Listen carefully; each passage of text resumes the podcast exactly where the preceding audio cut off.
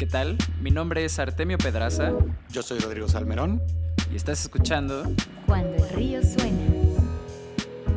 En este capítulo platicamos con Santiago Gómez, COO y CPO de Symmetric, la startup de conciliación automatizada más grande de Latinoamérica.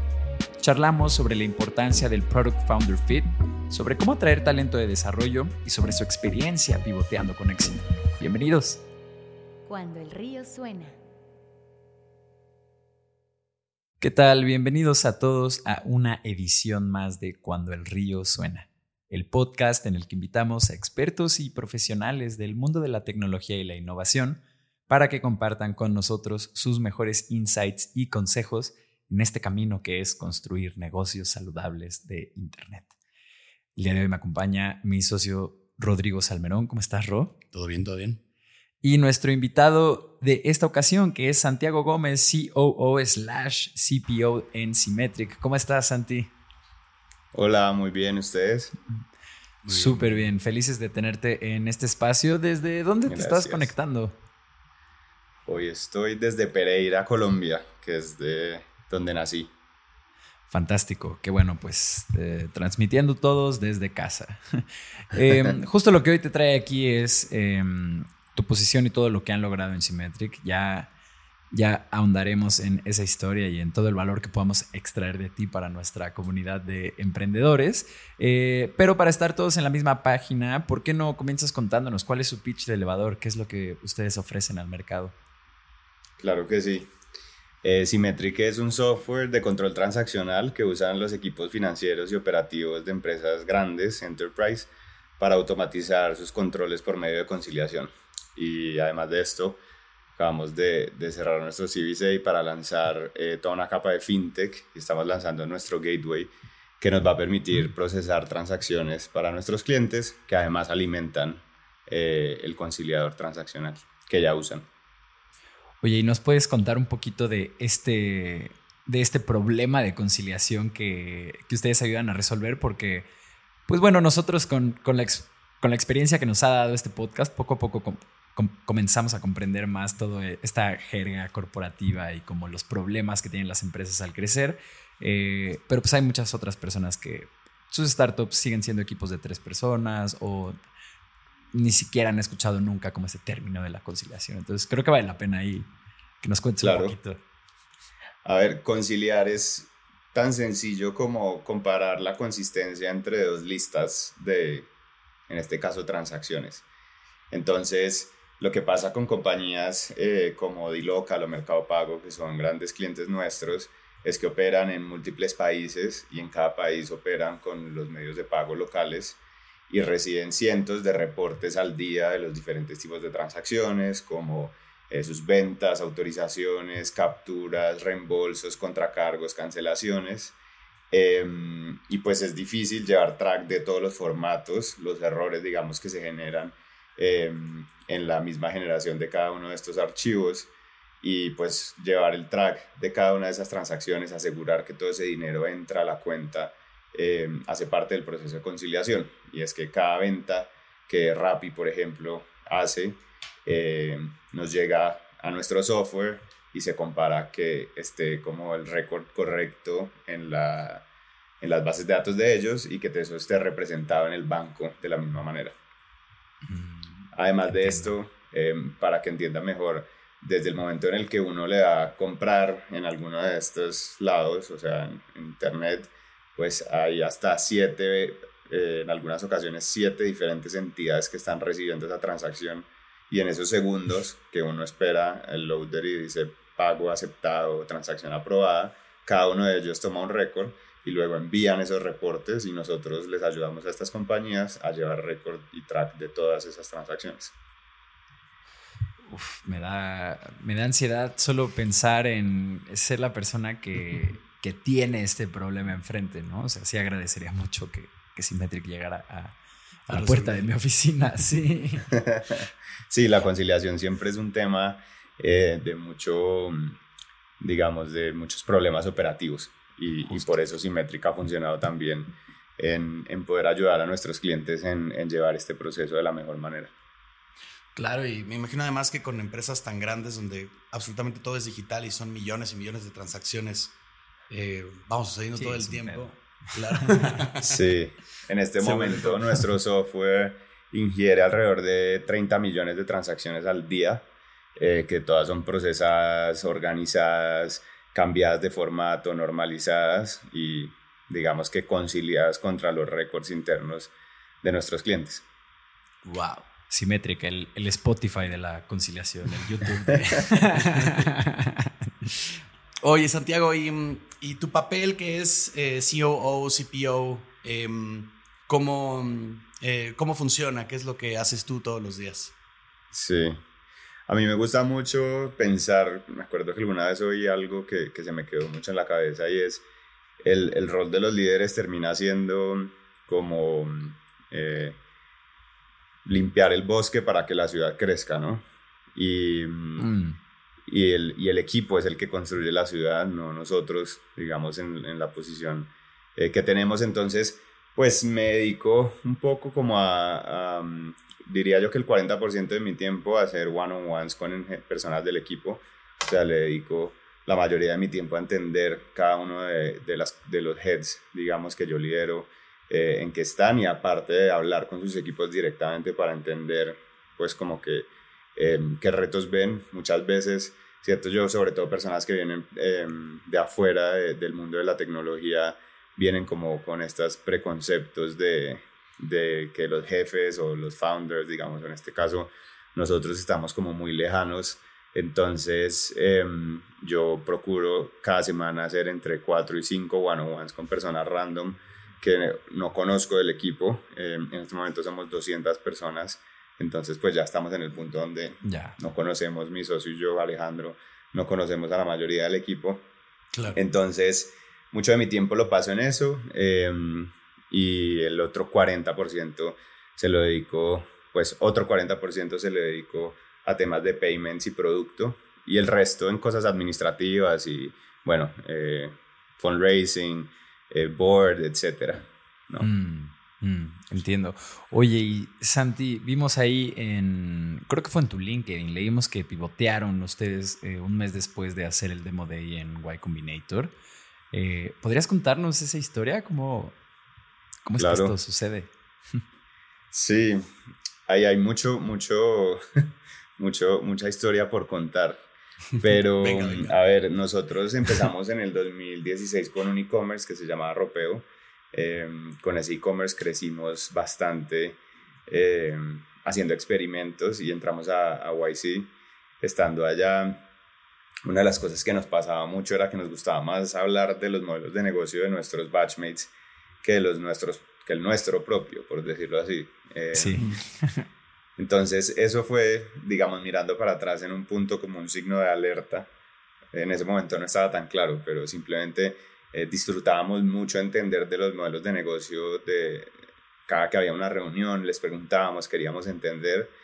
Em, aparte, me acuerdo mucho que, que una vez le mandamos un correo a Sam Altman, que en ese momento todavía trabajaba en YC, era el presidente, preguntándole qué era Product Market Fit y nos responde como, pues que nadie va a tener una, una sola definición, eh, pero que un buen signo de tener Product Market Fit era mm, que si uno apagaba el servicio, pues como que la gente iba a sufrir o a, a recibir como un Mm. feedback de por favor vuelve a ponerlo. Eh, Mm. Y nosotros en nuestro modelo de negocio pues nunca creímos que eso fuera a suceder. Ni siquiera un punto de no, eso no va a pasar eh, o no pasaría hoy, sino creemos que nunca vamos a llegar a un punto donde eso suceda. Hoy, comparándolo, Mm. pues si Symmetric deja de funcionar, hay un problema muy, muy grande a nivel regional en Latinoamérica Claro. eh, sobre el control, digamos, de dinero de todas estas compañías que además muchas de ellas son públicas. Pero bueno, estando allá y entendiendo eso, eh, salimos de YC, eh, crecimos muchísimo durante Y Combinator y creímos que íbamos a levantar una super ronda. eh, y no. Eh, no, no pasó nada, no, no, no recibimos buen feedback de los inversionistas. Mm, Em, y muchas veces uno le dice, no, eh, son 100 nos para un sí, etcétera, pero esto se Mm. sentía diferente, ¿no? Como que no era, no era una sensación como de perseverancia y bueno, la gente tenemos que seguir buscando, sino que como al cabo de 20 días decidimos parar y, y Alejo y yo, pues en nuestras discusiones siempre hemos sido muy pro aprendizaje. Nuestras oficinas, que todavía existen, están completamente borradas en, en tableros. Y decidimos tomar la experiencia post Y Combinator de entender por qué no estábamos recibiendo SIS. Y mm. entonces paramos, pero nos quedamos allá en San Francisco em, volviendo a contactar a todos los inversionistas, pero pidiéndoles más como feedback. Y nos dieron algo que hoy en día es bien interesante y es que eh, decían que no teníamos Founder Product Fit, que era algo que nosotros nunca habíamos escuchado. Em, que era que nos decían, no, es que nos encanta el equipo, pero no entendemos ustedes por qué hacen eso. O sea, no es que esté mal lo que están haciendo, sino ustedes como personas porque están dedicando su vida a esto y eso no nos hace match. Entre otras cosas, em, pero, pero yo creo que esa fue una de las principales y entonces eso nos hizo pensar mucho. Em, y bueno, después de muchas discusiones difíciles, pues porque eh, también uno saliendo de YC tiene toda esta presión como de hacer, las, sobre todo antes que era más pequeño, nosotros fuimos Winter 18, o sea, eh, fue el batch, el primer batch del 2018. Em, y nada, y después de muchas discusiones dijimos, bueno, vamos a volver a empezar. Entonces, eh, llamamos a un partner de Y Combinator y nos dijo como, a ver, primero, eh, ustedes no llevan haciendo esto mucho, o sea, no es que llevan a pagar algo que llevan toda la vida construyendo, entonces no se preocupen, pero sí es un reto. Em, y, nos dijo hay que hacer tres cosas. Y sonaba sencillo cuando, cuando nos dijo eso, dijimos, ok. Y entonces, uno, apagar inmediatamente, ¿sí? Como dejen de hacer ya todo, paren, no hagan una sola cosa más. Teníamos un equipo como de 25 personas en ese momento, un momento duro además porque tocaba decirle a la mayoría pues que la compañía ya había, iba a dejar de operar. Eh, el dos o el segundo punto que nos dijo fue que, que no nos pusiéramos a desarrollar la super tecnología que nos íbamos a demorar un año haciendo, eh, porque el punto 3 era que él creía que teníamos seis meses para generar nuestro primer revenue de un nuevo modelo de negocio. Entonces, eh, pues fue más como un, un, un prompt ahí a trabajen y vean qué son capaces de hacer en seis meses. Esta historia solo termina bien si ustedes en seis meses dicen, oiga, paramos, volvimos a empezar y ya estamos vendiendo. Eso fue en junio del 2018 y en octubre del 2018 hicimos nuestra primera factura para Rappi. ¡Wow! Em, ¡Qué bonita historia! Sí, aunque tengo que decir que, que la mayoría de ese de ese crédito se lo gana Simón. Eh, Simón, yo, yo trabajé en Endeavor eh, cuatro años y, y me tocó eh, ver un mock-up de Rappi en el celular de Simón en el 2014.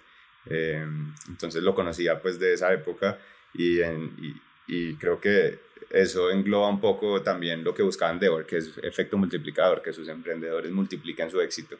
Y Simón nos dio un, un voto de confianza muy fuerte y nos dijo, acá ahí tenemos como un reto de conciliación, vengan. En ese momento no estaba tan claro que era conciliación, era más como de claridad transaccional y transparencia. Y nos dijo, les doy cuatro meses para que hagan algo.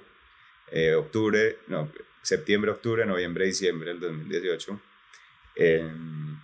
si hacen algo, pues buenísimo porque soluciona mi problema. Si además hacen algo y son capaces de crear un producto a partir de eso, pues bien por ustedes, eh, porque lograron hacer un producto. Entonces, eh, esa primera factura era sin producto, por eso digo que, que, que fue con mucha confianza, pero nos demoramos también hasta enero del 2019, no salimos a producción con la primera versión de lo que fue Symmetric en ese momento. Em, entonces, pues, esos son como Así fue. los learnings, como ese, esa es la historia, muchos aprendizajes ahí Obviamente, eh, uno muy, muy grande era que hay que ser cliente de nuestra propia startup. Alejandro y yo nunca habíamos usado nuestro propio servicio de ropeo y, y bueno, empezamos también, cuando empezamos a pensar en conciliación, que fue por donde llegamos también a Simón, eh, hablábamos mucho de nuestros problemas en el e-commerce. Uno, de estos, eh, uno de esos era estos y como temas de este tema de control transaccional. Entonces así llegamos un poco, esa es la historia. Qué, qué increíble, ¿eh? Porque mm, pues esto de dejar, de dejar algo donde, donde lleva uno un rato trabajando es un reto eh, complicadísimo, ¿no?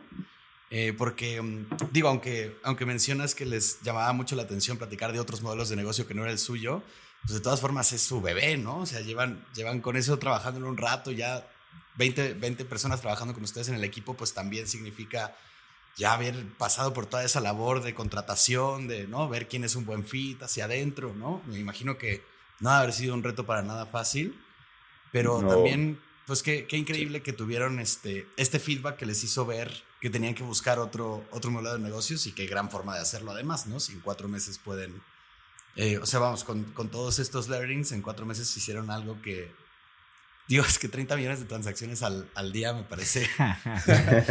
Loquísimo, ¿no? Le atinaron bien, ¿no? O sea, vamos, es, Pues, una necesidad. Para palpable, nosotros ¿no? como eh, tal vez un learning es este que les decía de ser clientes de tu propia startup y el otro era eh, que estaba muy asociado a lo del, a lo del founder product fit, era tener conversaciones interesantes. Nosotros somos eternos discutores, digo yo, Eh, todo el tiempo estamos discutiendo todo. Entonces, todo, eh, porque sí, o sea, incluso en nuestras discusiones, sobre todo entre Alejo y yo, pero también eh, desde, de- intentamos que el equipo lo haga, decimos mucho como para ser abogado del diablo o me cambio el sombrero, como este estilo de cosas donde todo el tiempo le queremos discutir desde varios ángulos. Y una de las cosas que, que era muy importante para nosotros en ese momento en volver a empezar era tener conversaciones interesantes.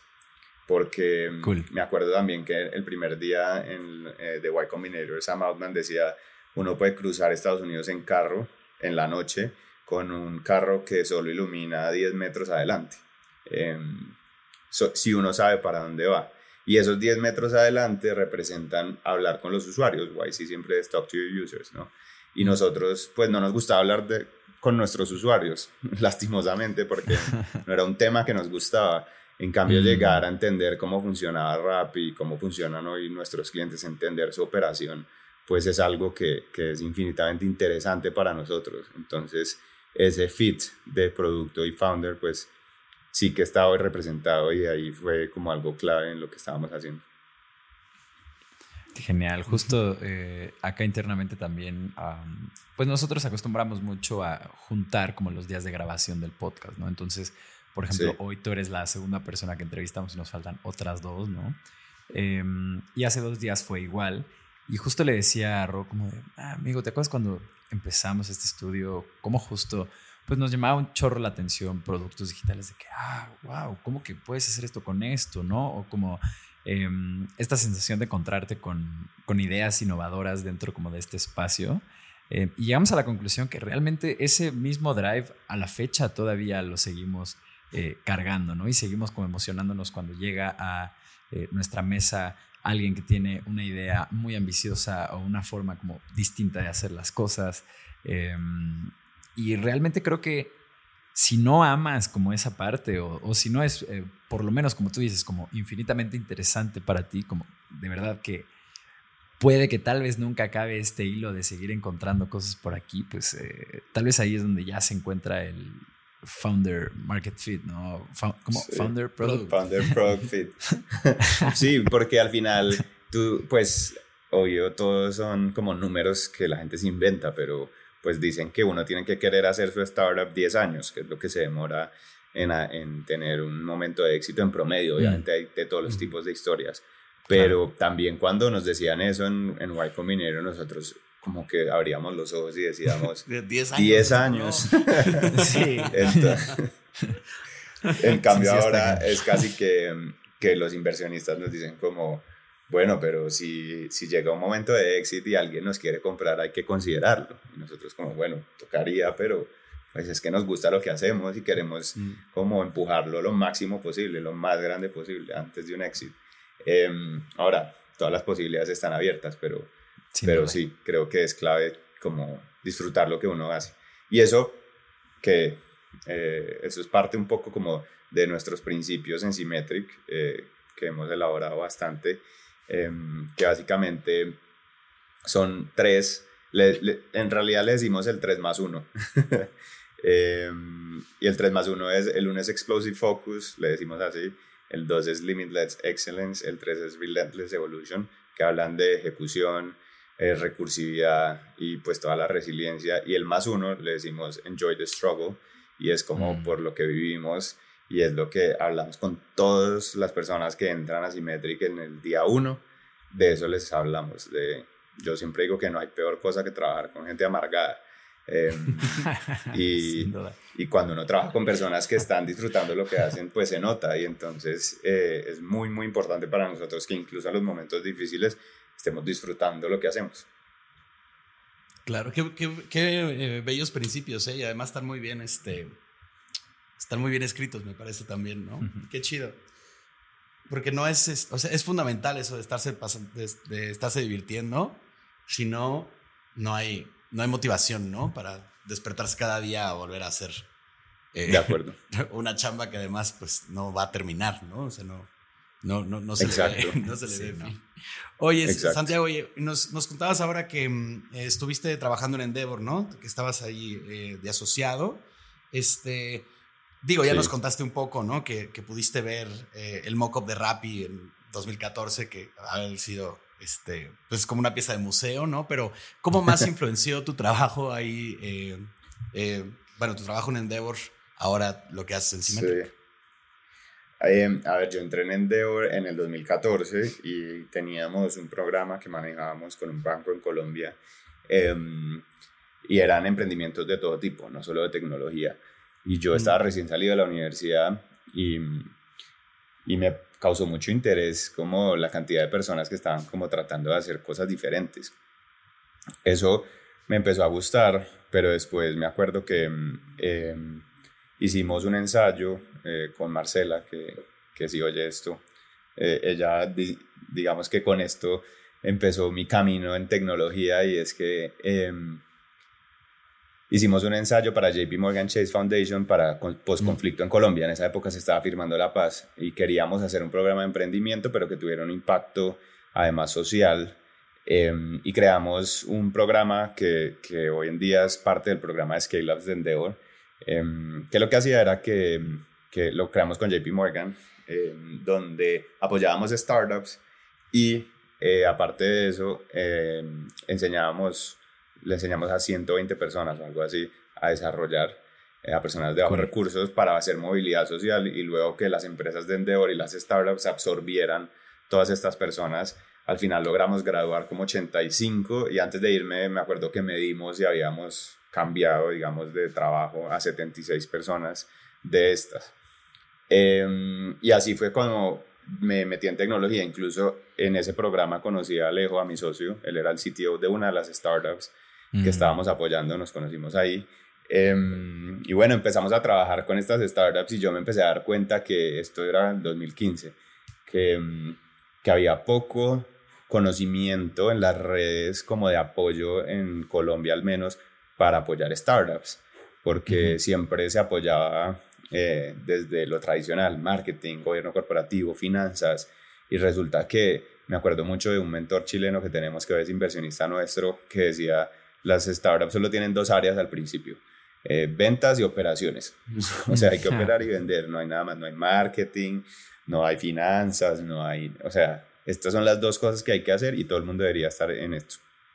Y, y con eso empecé a meterme mucho con estas 15 startups, a trabajar con ellos, a entender qué me gustaba, qué no. Al tiempo, eh, me acuerdo que Estuvimos en el ISP Endeavor, que es como el, el, evento final donde se seleccionan a los emprendedores de Endeavor. Estuvimos, estuve uno, en uno en Madrid con la gente de Rappi y con los de Platzi. Em, mm. Los llevamos a, a, que se seleccionaran de emprendedores de Endeavor. Y me acuerdo mucho de, de, de como las entrevistas que hacían alrededor de tecnología y eso me, me, dio mucho, me causó mucho impacto en ese momento porque a diferencia, digamos, de los modelos de negocio más tradicionales, pues la tecnología se multiplica infinitamente y eso hace que pues la mayoría de estos modelos de negocio tengan impacto como a muchas más personas o es como mucho más amplio, se puede crecer más rápido. y eso, y eso pues me, me, me empezó como a hacer pensar mucho alrededor de, pues que me encantaba la tecnología y llegó un punto donde yo dije como yo me quiero dedicar a esto para toda la vida. Entonces empecé a mirar si uno trabaja en un fondo, porque el ecosistema de emprendimiento de tecnología pues tiene muchos actores, ¿no? Están los fondos de inversión, están las startups, están las entidades aceleradoras, el gobierno, etc. Y, y, y yo dije, pues creo que la única manera de poder hacerlo bien en el resto de los actores que no sean las mismas startups es haber operado una startup. Mm. Eh, porque ahí es donde uno como que entiende a la profundidad que es y luego irse a hacer un VC o a trabajar en cualquier otro, pues eh, te va a dar unos insights que tal vez no los tienes si, si nunca has trabajado en ella, en una. Eh, no, no que no se pueda hacer así, pero pues yo lo vi un poco como desde esa perspectiva y ahí fue donde empecé a decir, no, pues yo tengo que ser emprendedor, eh, tengo que trabajar en algo que, me, que me ayude a entender bien esto y bueno, ahí ya había conocido a Alejandro y empezamos a hablar y incluso él estaba montando ropeo al principio como una idea, yo al principio fui angel investor. Em, y empezamos a operar y yo trabajaba mucho, le dediqué mucho tiempo hasta que me empezó a decir, no, pues entonces, si va a molestar tanto, venga, hágalo usted. Eh, y, y, entonces, nada, eh, después a los seis meses me, me, uní al equipo, éramos como cinco, y ahí empezó toda la historia de ropeo, y bueno, ahorita, mm. ahorita somos más de 200. Enos aquí. Órale, increíble. Justo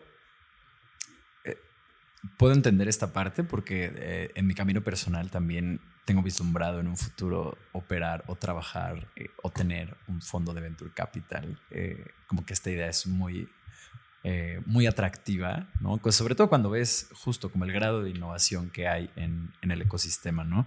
Y mucha parte ahí como de la visión que tengo es como de, bueno, pues justo yo podría operar en esta empresa tal vez unos 10 años, ¿no? Y como tener todos estos insights de toda la gente con la que hemos hablado en el podcast, toda la experiencia que hemos nosotros agarrado desarrollando productos digitales y a partir de eso como pues tomar estas decisiones, ¿no?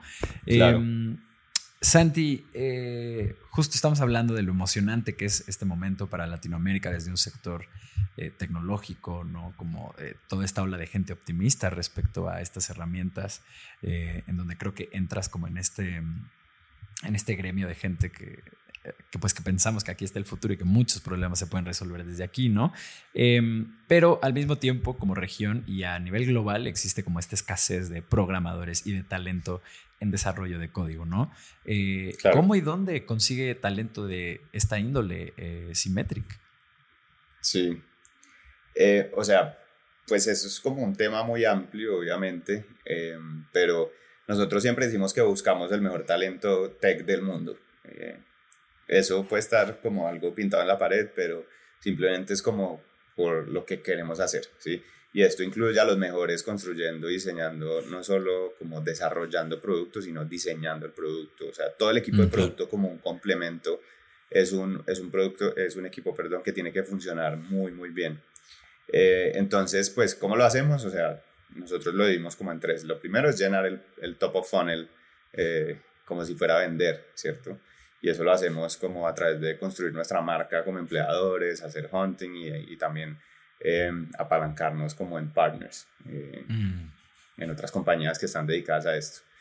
Eh, después nosotros hacemos un filtro, la verdad, creo que hemos logrado hacer muy bien toda la parte de top of funnel y luego en el filtro es donde hoy sentimos que, que también tenemos un reto y es porque nuestra tecnología llevamos dos o tres años desarrollándola y no es tan sencilla eh, pues de entender para poder ingerir este, este nivel de transacciones y al tiempo ser 100% flexibles para que un analista financiero pueda decir, ah, no, yo ahora quiero calcular tal costo por transacción, eso significa que todas las transacciones tienen que tener un nuevo costo, entonces, eh, o sea, un nuevo costo calculado. Y, mm. y, entonces esto lo que significa es que pues ahí nosotros tenemos que hacer un, un test muy fuerte de las capacidades de tecnología de las personas.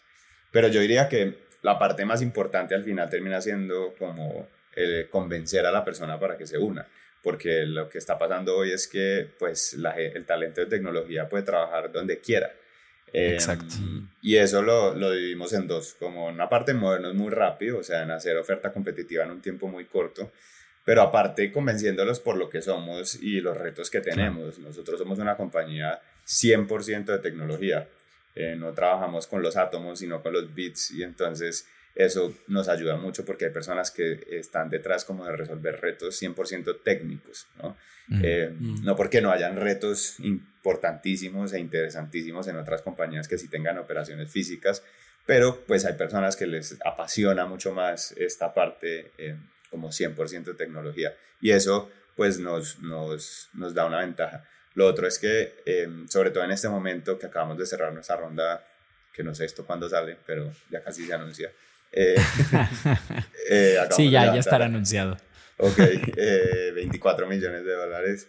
Felicidades. Eh, mm, gracias. Entonces, pues eso nos pone en una posición como, en una posición de mucha, como un momento de inflexión muy fuerte, ¿no? Mm. Y a la gente le emociona unirse a las compañías en estos momentos, que es como justo antes de que todo empieza a explotar dentro de la empresa. Claro. Eh, además, somos 100% remoto, tenemos gente en 13 países, eh, estamos como 100% enfocados, como tenemos equipos 100% enfocados en la cultura, en el desarrollo de las personas eh, y bueno, posicionándonos como un lugar increíble para trabajar. Y más que el posicionamiento como solo por posicionarse, es porque por detrás de todo esto que yo digo hay muchos, muchos esfuerzos de parte del equipo para que esto sea cierto y que no sea solo lo que mostramos, sino que se viva. Nosotros cuando éramos 15 personas, el equipo, nosotros le decíamos, en el equipo de People o de recursos humanos en Symmetric se llama People Experience and Culture. Eh, es nuestra versión de recursos humanos que también ha iterado. Nuestra primera versión de- del equipo se llamaba Team Engineering, porque lo que queríamos era equipo que le hiciera ingeniería a construir el equipo. Eh, y cuando éramos 20, habían tres de Team Engineering, lo cual la gente Ujú. nos decía, pero ¿por qué tantas personas si son tan pocos? Y es porque estos principios que les conté ahora, pues no, no los inventamos de la nada, o sea, los trabajamos, los entendimos. Hoy en día somos 200 y hay 12 o 13 personas en el equipo de People eh, Ujú. dedicadas de eso la mitad a 100% al desarrollo de las personas. Entonces, pues de nuevo, es todo un tema como de cómo atraer este tipo de talento, pero siento que lo estamos haciendo muy bien y que ah, si bien hay competencia, al final pues eh, el esfuerzo que le hemos metido a tener como todo este tema de cultura y de cómo trabajamos nos han funcionado muy bien para que se unan personas muy muy buenas al equipo y se quede con nosotros, porque lo otro es que el Exacto. LinkedIn del, del talento de tecnología no puede estar más explotado de personas diciéndoles que, se- que trabajen con ellos. Claro. Sí, sí, sí, porque además así es como le hacen las grandes empresas, eh, o bueno, como le hacen muchos de estos reclutadores, ¿no? Que van directo al perfil, no importa si está empleado, si no está empleado, si es Coca-Cola, si es la startup unicornio en este momento, le tiran la oferta directa y muchas veces dicen que sí, y terminan por irse de tu empresa si justo todo esto que tú mencionas no está bien afianzado, ¿no? Como el norte hacia donde se va, si la cultura no es una que representa un crecimiento para esta persona y si realmente el espacio como de acción que le da la empresa, pues no permite su mejor desarrollo. Eh, realmente la gente está llena de opciones hoy en día. De acuerdo. Y, y- y cada vez hay más allá de trabajar en una empresa para alguien. Y, y esto está haciendo que construyamos empresas muy humanas y muy innovadoras desde, desde, ese, desde esa perspectiva. Pero vámonos al corte, que ya nos estamos extendiendo. Le recuerdo a toda la gente que nos esté escuchando que en cuandoelriosuena.com encuentran el call to action para la newsletter de este programa. Y si se suscriben, nosotros prometemos enviarles una notificación cada que salga un capítulo nuevo. De igual forma, los invitamos a unirse a nuestra comunidad de Discord. El link lo encuentran en la confirmación de esta newsletter. Eh, en este servidor estamos reuniendo a los fundadores y líderes de startups de toda Latinoamérica. Somos ya más de 100 personas ahí, pero estamos esperándote y estamos en plan de ayudar. Ahí hay CEOs, CPOs, eh, gente de legal, otros inversionistas. Si quieres eh, feedback sobre tu pitch deck, eh, si estás enfrentando un problema de crecimiento, de talento, de lo que sea, ahí estamos para ayudarnos. Regresamos. Estás escuchando Cuando el río suena, un podcast de conversaciones con agentes expertos y emprendedores del mundo digital.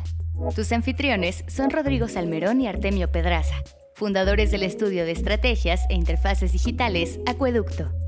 Para más información, visita cuandoelriosuena.com. Si encuentras valioso este podcast, por favor ayúdanos a compartirlo con un amigo o síguenos en Spotify o iTunes. Muchas gracias. Regresamos con Rodrigo y Artemio.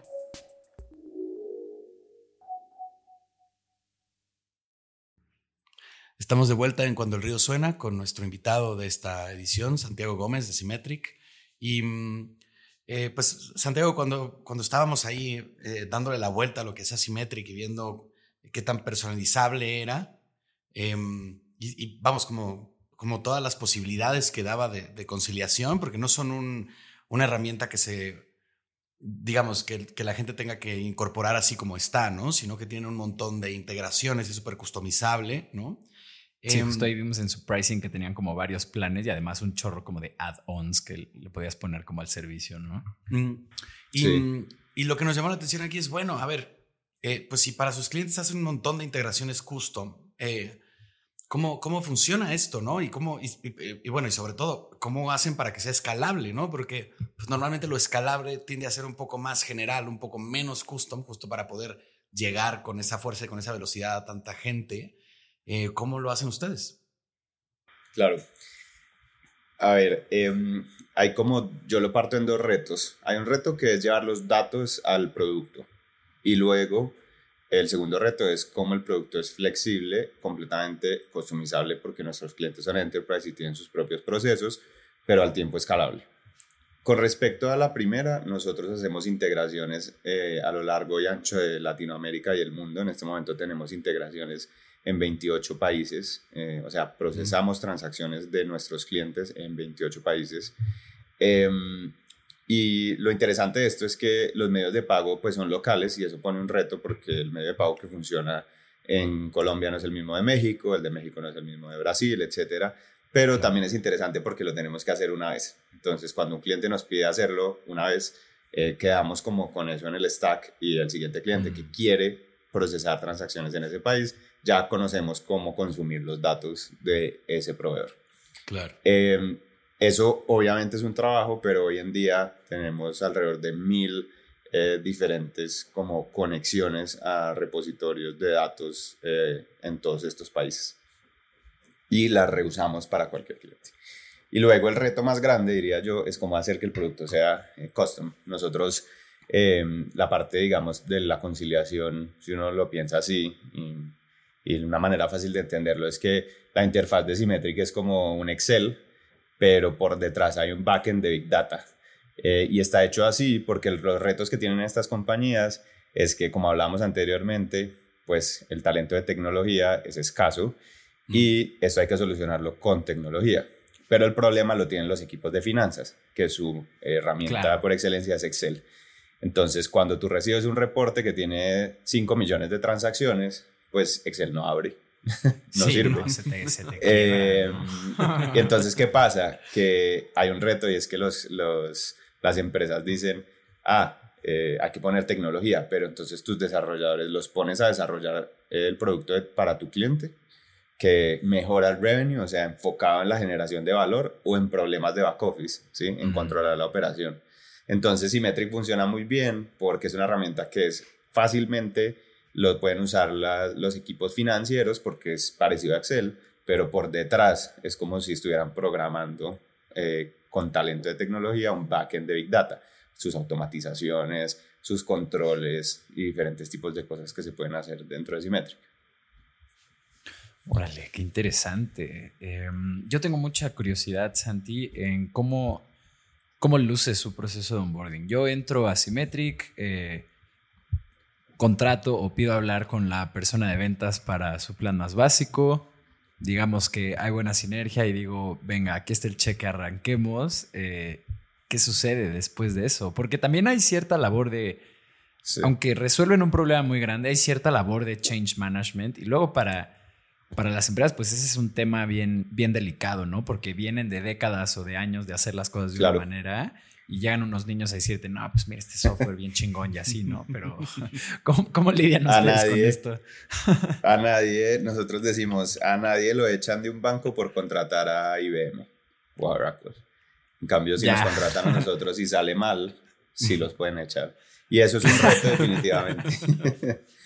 Em, pero yo, yo diría que lo más primordial ahí, y, y yéndome un poquito más atrás, para nosotros fue entender como en un espectro de fricción qué tan alta es nuestra fricción para generar valor. Entonces, nosotros somos un modelo, digamos, de no es la máxima fricción, pero de una fricción moderada, es decir, del momento cero al momento en el que el usuario recibe valor, pues hay un, un, un esfuerzo que toca hacer, ¿cierto? Y eso cuando uno está parado ahí tiene que entender que desde el punto de vista de negocio tiene que igualar sus canales de eh, distribución, entonces uno no puede vender esto viralmente, ¿sí? O sea, yo no puedo mandar una cadena de WhatsApp, sino que tengo que tener vendedores, porque necesito un medio de alta influencia. Y tengo que cobrar también, porque pues yo tengo que financiar desde el momento cero hasta el momento en el que nuestros clientes reciben valor. Y si yo no tengo dinero para hacer eso, pues entonces eh, me quiebro o nunca voy a alcanzar a que los usuarios perciban valor. Y si cobro mucho, pues entonces eh, va a llegar alguien que lo hace más barato. Entonces como que hay que ajustar muchas cosas, que no es solo product market fit, ¿no? sino monetización, canal de distribución, etc. Una vez nuestro cliente está con nosotros, eh, nosotros nos aseguramos primero de que las personas entiendan cuáles son los procesos que quieren automatizar. El segundo, que haya un sponsor dentro de la compañía que tenga 100% claro el valor que le podemos traer. Mm. Eh, y el tercero es un usuario que le llamamos un usuario builder, que es un constructor es un usuario del equipo de finanzas que quiere construir la automatización porque entiende que está gastando su tiempo mm. operativamente todos los días. Entonces nuestros clientes, si no cumplen estas tres, nosotros hasta ese momento ni siquiera firmamos un contrato. Y cuando eh, se hace el handoff desde el equipo de ventas al equipo de Customer Experience, se habla de estos tres temas. ¿sí? El sponsor está convencido, hay un usuario builder y las fuentes de información que se van a cargar a Symmetric están claras y listas para cargarse. Eso apunta a aprendizaje porque tuvimos clientes que tenían una de esas tres con poca claridad y luego no funcionaba. Entonces, una vez esas tres están listas, los onboardings son sencillos, las personas aprenden a usar Symmetric y una vez están dentro de Symmetric, configurar para un builder una nueva automatización es extremadamente sencillo y esa es tal vez la innovación de nuestro producto y es que eh, hay muchas personas que solucionan conciliación, pero muy pocas como Symmetric que le permiten a un usuario final, o sea, el de finanzas, poder configurar una automatización eh, robusta es para... Muy poderoso. claro, y aguanta auditoría porque nuestras, nuestros clientes son grandes. Entonces, em, mientras una implementación, eh, digamos, más antigua se puede demorar un año, en Symmetric puede tardar una semana. Wow. Wow, wow, wow. Bendito. Ese, es justo el, el, ten, times better, ¿no? Sí, sí, sí, sí, justo, ¿no? El, el, hacer algo ten times better de lo que existe. Órale, qué poderoso. Eh, incluso hemos medido y, y estamos midiendo que eh, la implementación tradicional versus Asymmetric puede estar de 10 a 15 veces más rápido, eh, lo cual son en, ocasiones millones de dólares, porque hay que entender que esto no es solo el tiempo que le dedicas a esto, sino que hay compañías que no pueden salir a aceptar un medio de pago hasta que no esté controlado, porque son muchos millones de dólares fluyendo por ahí. Entonces no se pueden dar el lujo de no tener esto controlado. Entonces no es solo la velocidad la que implementa, sino que si implementas 10 veces más rápido, puede que 10 veces más rápido tengas un medio de pago nuevo dentro de tu, digamos, medio de aceptación de pagos. Que un poco lo que está pasando en el mundo es que cada vez más hay más compañías entregándole medio de pago a las personas. Vemos emisores de tarjetas, Buy Now Pay Letters, crypto wallets y una cantidad de cosas. Y vemos una cantidad de otras compañías que necesitan aceptar cualquier medio de pago. Entonces de ahí ha nacido un poco la evolución nuestra de permitirles a ellos aceptar cualquier medio de pago, pero darles un software que les permita controlar toda esta operación y esta proliferación de medios de pago que estamos viendo en el mundo. Claro, ¿no? Porque de repente tienes ya que, que, bueno, que estos te pagan en fiat, que estos te pagan en cripto, estos en dólar, estos en peso, estos en... Dentro de cripto hay otras 20 cosas, ¿no? hay ahí tanto sucediendo. Em, la que sigue, ¿la tiras tú, la tiro yo? La tiro yo, la tiro yo. Em, esta esta nos, nos gusta mucho porque como que es, es, buena, es bueno el framework para sintetizar eh, un poco ciertos aprendizajes que que han tenido nuestros invitados dentro de sus startups. Y es bueno, em, pues vamos, ya llevas algunos años ahí, ahí en Symmetric, han crecido mucho en todo este tiempo, han aprendido seguro muchas cosas. Y si empezaras hoy una nueva startup, eh, ¿qué harías distinto de lo que hiciste con Symmetric? Sí. Yo creo que lo espectacular de esto es que ya nos tocó hacerlo una vez, que fue cerrar ropeo y volver a empezar. Y, y Alejo y yo nos hacíamos mucho la pregunta en ese momento y era como, esto lo podemos ver como algo negativo o algo como tenemos la oportunidad de volver a empezar después de haber aprendido y qué haríamos diferente, ¿cierto? Em, y, y, cuando nos preguntábamos eso en ropeo, como si te tocara volver a empezar, empezaríamos a hacer ropeo y la respuesta era no. Y hoy tratamos todo el tiempo de estar pensando eso y es, si nos volviéramos, si tuviéramos que volver a empezar, haríamos Symmetric y la respuesta es sí. Entonces como que es un sanity check interesante, pero hay varias cosas que, que, han sido definitivamente importantes para, para lo que hemos vivido. La primera, que ya lo hablamos, es saber que uno quiere estar comprometido ahí 10 años, porque es que si no, no va a funcionar. Y no, los 10 años no es porque sean 10 años o 11, es más como para medir un poco esa sensación de compromiso de, sobre Exacto. lo que uno hace. ¿Cómo, reacciona el estómago ante ese pensamiento? ¿no? Dos cerebros, el de acá, en la cabeza y el estómago. Exacto. Eh, eso lo dice mucho Alejo, mi socio.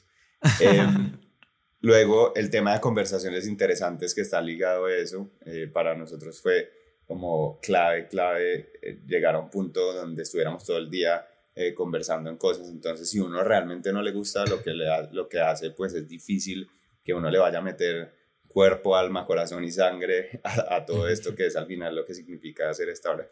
Y luego, Alejo y yo decimos mucho que nos tatuaríamos cosas en la frente, como network effects, ¿no? Eh, se, nos, olvida a veces la importancia de ciertas cosas en los modelos de negocio, eh, porque uno empieza a operar y, y, y, pues empieza a estar muy pegado al mercado y hacer lo que el mercado pide, pero también hay que pensar en, en seis meses, en un año, dónde vamos a querer estar.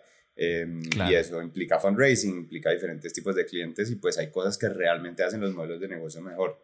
Entonces, pues para mí es un tema dividido en dos, como en filosofía, en que uno quiera hacer lo que se va a poner a hacer por los próximos 10 años y también en cosas que hacen interesante em, el modelo de negocio a inversionistas y a clientes. Em, entonces, pues creo que esas dos siempre van a estar presentes, eh, ya las vivimos una vez y creo que seguirían vigentes eh, si volviéramos a empezar.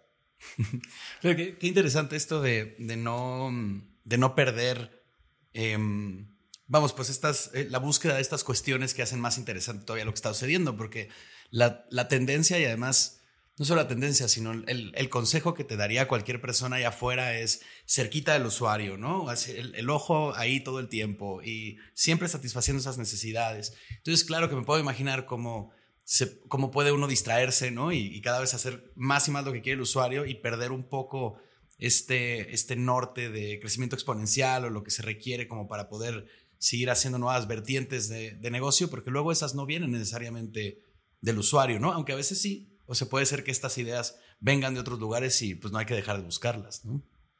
Sí, en YC dice mucho de do things that don't scale y eso está, es buenísimo porque uno aprende aprende mucho haciendo esto, pero cuando uno encuentra que hay valor, y esto también no nos lo inventamos nosotros, sino que en el mismo YC también nos decían es, ahora imagínese una vez que ya encontraste valor haciendo cosas que no escalan, imagínate esto a escala como se ve, ¿sí? Y en ropeo, eh, para nosotros eso eran bodegas, inventario, y eso nos asustó mucho más. Y es como, no queremos tener bodegas, no queremos tener inventario, claro. queremos son tecnología. Genial. Y em, justo nos da risa esta, esta frase, do things that don't scale, porque tiene tanto, tiene, como tantas sabines y es como, es un consejo muy em, saludable creo yo, para un emprendedor que está en una startup. Pero al mismo tiempo nos da risa porque siempre que le preguntamos a gente que pasó por YC como, oye, ¿cuáles fueron tus lecciones más grandes como al pasar por este programa? Ya hasta les decimos como, y no se vale decir do things that don't scale. no, yo creo que es como más allá, o sea, está bien hacer things that don't scale, pero pues para hacer una startup hay que escalar y entonces eh, no hay que quedarse, pero creo yo que ahí toda la vida, sino pensar también en grande y decir, como apenas encuentras ese valor, esto como, en cómo se puede convertir. 100%. y Santi, ay, perdóname, termina, termina, termina. Ah, vale. Este, mm, ahorita mencionaste eh, que hay varias cosas que ustedes se tatuarían en la frente, ¿no? Y justo mencionaste Network Effects, que me acabo de echar un libro eh, que habla respecto a cómo este, se llama The Cold Start Problem, para quien se lo quiere echar, de un inversionista de Andresen Horowitz, que se llama Andrew Chen, creo. Andrew Chen, eh, sí, el fundador. Sí, sí, sí. Bueno, no, el fundador son Mark Andreessen y Horowitz, pero, perdón, es el managing partner, creo. Ajá, sí, sí, sí, pero él estuvo dentro del equipo de growth de, de Uber y como que vio crecer esta, cómo se comieron el mundo y cuenta mucho, habla de estos negocios que utilizan los efectos de red para apalancarse y pues generar como eh, riqueza, demanda, cosas de manera exponencial, ¿no? Em, claro. ¿Ustedes ven en el norte de Symmetric eh, como la creación de un negocio a base de efectos de red o por qué fue que lo mencionaste? Sí. Em, lo menciono por, digamos, por lo importante que es y lo atractivo que hace un modelo de negocio y porque nosotros mm. también lo vemos dentro de Symmetric y es de dos maneras. La primera es que los, nuestros clientes hacen negocios entre ellos. Y si ambos tienen Symmetric, hacer la conciliación de su operación entre ellos es una manera mm. em, sencilla de operar, ¿sí? Entonces, eh, un ejemplo de esto, en un momento Green Scooters, em, mm. que también los founders son inversionistas nuestros, y Rappi, uno podía alquilar una patín, un patín por Rappi, y toda esa conciliación sucedía por medio de Symmetric. Y era porque mm. si tú usas Symmetric y yo uso Symmetric, nos podemos conectar por medio de Symmetric y operar más sencillamente en esa transparencia. Lo segundo es que le ofrecemos medios de pago a nuestros clientes. Entonces, poder conectarse a un adquirente en Argentina. Eso genera además que eso se convierte en una fuente de información que está entrando al software de conciliación. ¿sí? Em, y además, muchos de nuestros clientes que son medios de pago, pues al tiempo son em, medios de pago para otros de nuestros clientes. Entonces, por medio de nosotros, no solo somos proveedores, sino medio de distribución y ahí es donde creamos la red. Entonces, por ejemplo, eso lo estamos construyendo, ¿no? Eh, pero, por ejemplo, eh, paga con Rappi, entonces uno puede pagar con Rappi o el wallet de Mercado Pago. Ambos son nuestros clientes, pero puede que ambos quieran poner sus botones de pago en, a la inversa, en, sus propias, em, en sus propias plataformas. Entonces, por eso todo el tema de Network Effects que hemos querido tatuárnoslo. Está genial, me, me recuerda mucho esta filosofía que es como come for the tool, stay for the network. Es Exacto. un, un poquito eso, ¿no? Exacto. Fantástico. Sí, pues está buenísimo que puedan incentivar incluso integraciones que tal vez no se habían pensado antes, ¿no? Porque eran, porque eran muy complejas o podían eh, requerir, ¿no? De algún procedimiento así mega complicado y como pues ya están, eh, vamos, la, la, carretera ya está hecha, pues es mucho más fácil que digan, ah, bueno, pues metemos esta nueva funcionalidad, este nuevo método de pago, este nuevo país de forma mucho más eficiente, ¿no? O sea, les ayudan a, pues a, crecer más rápido, ¿no? A las, personas que ya están utilizando su software. Claro, y en un punto, la herramienta, por poderosa que sea, si la red de personas que le está usando eh, puede aportar eh, como este valor exponencial que incluso te consigue nuevos clientes o que te presenta nuevas oportunidades, pues ya ahí está, está el juego completo. Qué emocionante, Santiago, en, todo esto que están metidos. Lastimosamente estamos llegando a la última pregunta de este episodio, que ha sido una gran conversación. Muchas gracias por el tiempo que te tomaste para venir acá. Em, y esta es una pregunta que nosotros eh, siempre hacemos, también la haríamos si tuviéramos un fondo de Venture Capital, em, y es ante los retos que enfrenta Symmetric y tú como su COO slash CPO en los próximos años, ¿qué te quita el sueño? Sí. Yo digo que a veces la gente no lo entiende, pero yo trabajo eh, por miedo de no ser suficiente para mi equipo. Y eso me quita el sueño todos los días, porque hemos logrado crear un equipo que está haciendo un delivery constante de valor en tecnología, en producto a nuestros clientes. Eh, nosotros tendemos a decir que somos pues no una familia, sino un equipo de alto rendimiento, a pesar de que dentro de Symmetric pues hay una muy buena sensación, digamos, de, de camaradería tal vez.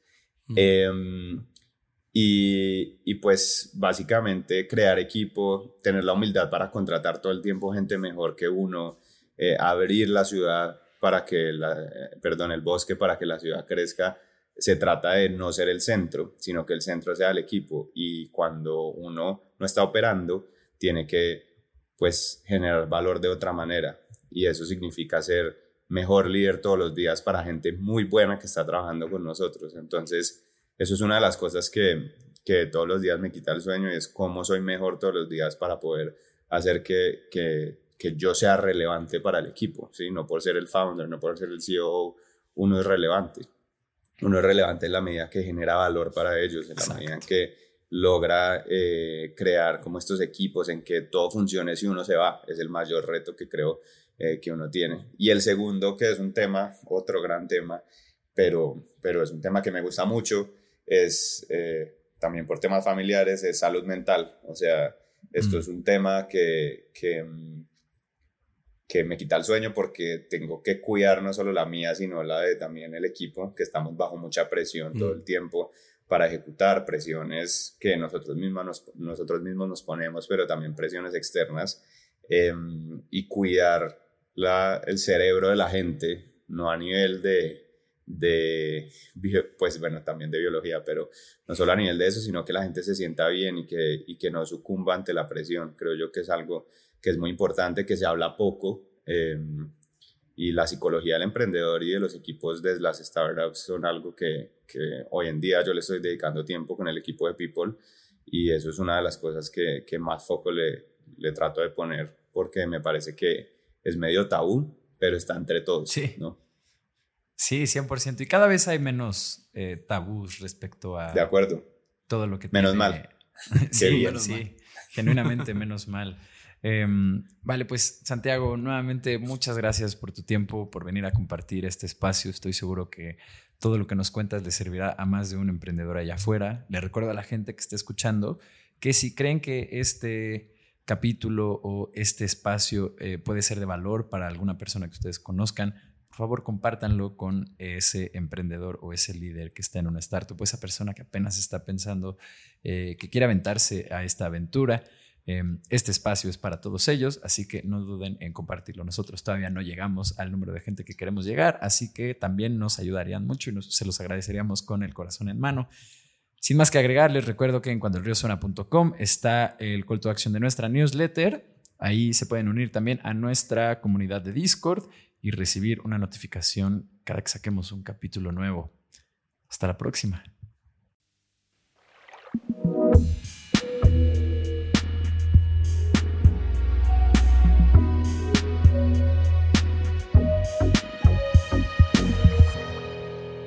Cuando el río suena.